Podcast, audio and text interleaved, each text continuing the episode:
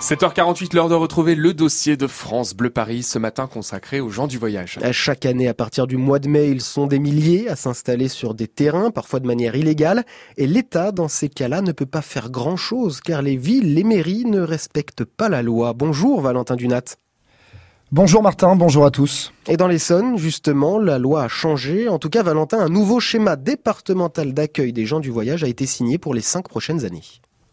Oui, il a quand même fallu plus de deux ans de discussion pour en arriver là, tant ce sujet est sensible dans l'Essonne. Ce nouveau schéma prévoit la création de 4 aires de grand passage, 25 aires permanentes d'accueil, 13 terrains familiaux. Ça veut dire que d'ici 2024, tout ça devrait être construit. Ça représente 1200 places.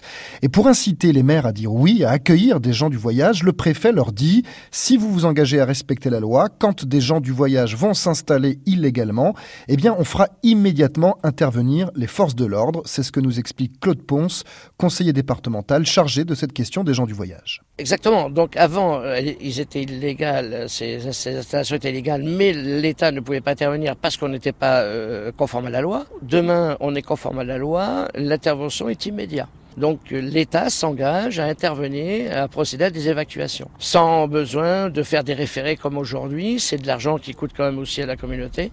Donc voilà, euh, je pense qu'il est important au moins qu'on essaie d'aller dans ce sens-là. Alors reste désormais à savoir ce qu'en pensent les maires et si cet argument peut les convaincre. Un élu a déjà dit oui, c'est le maire de Bondoufle.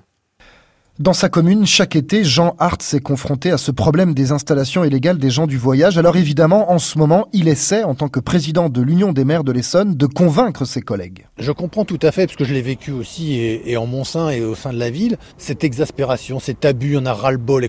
Mais une fois qu'on s'est dit ça, une fois qu'on vit des samedis, des dimanches, avec des gens qui se disputent, qui en arrivent presque aux mains, à un moment, il faut trouver une solution.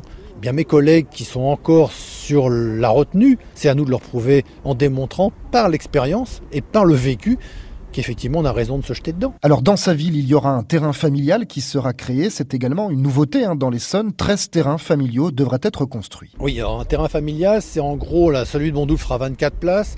Il y a normalement des douches, des, prises d'eau, des prises d'électrique et compagnie.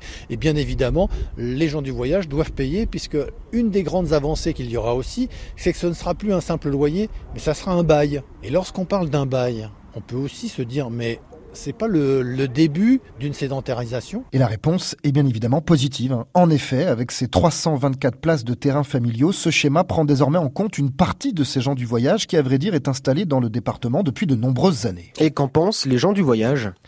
Eh bien, d'abord, ils sont plutôt prudents, hein, parce que pour l'instant, ce schéma, c'est une ligne directrice, un engagement. Il faudra voir combien de maires vont réellement accepter. Et avant les élections municipales, c'est pas si facile pour un maire d'annoncer la création d'une aire d'accueil des gens du voyage. Et puis, l'autre point négatif, c'est que le nombre de places créées est bien en deçà des attentes.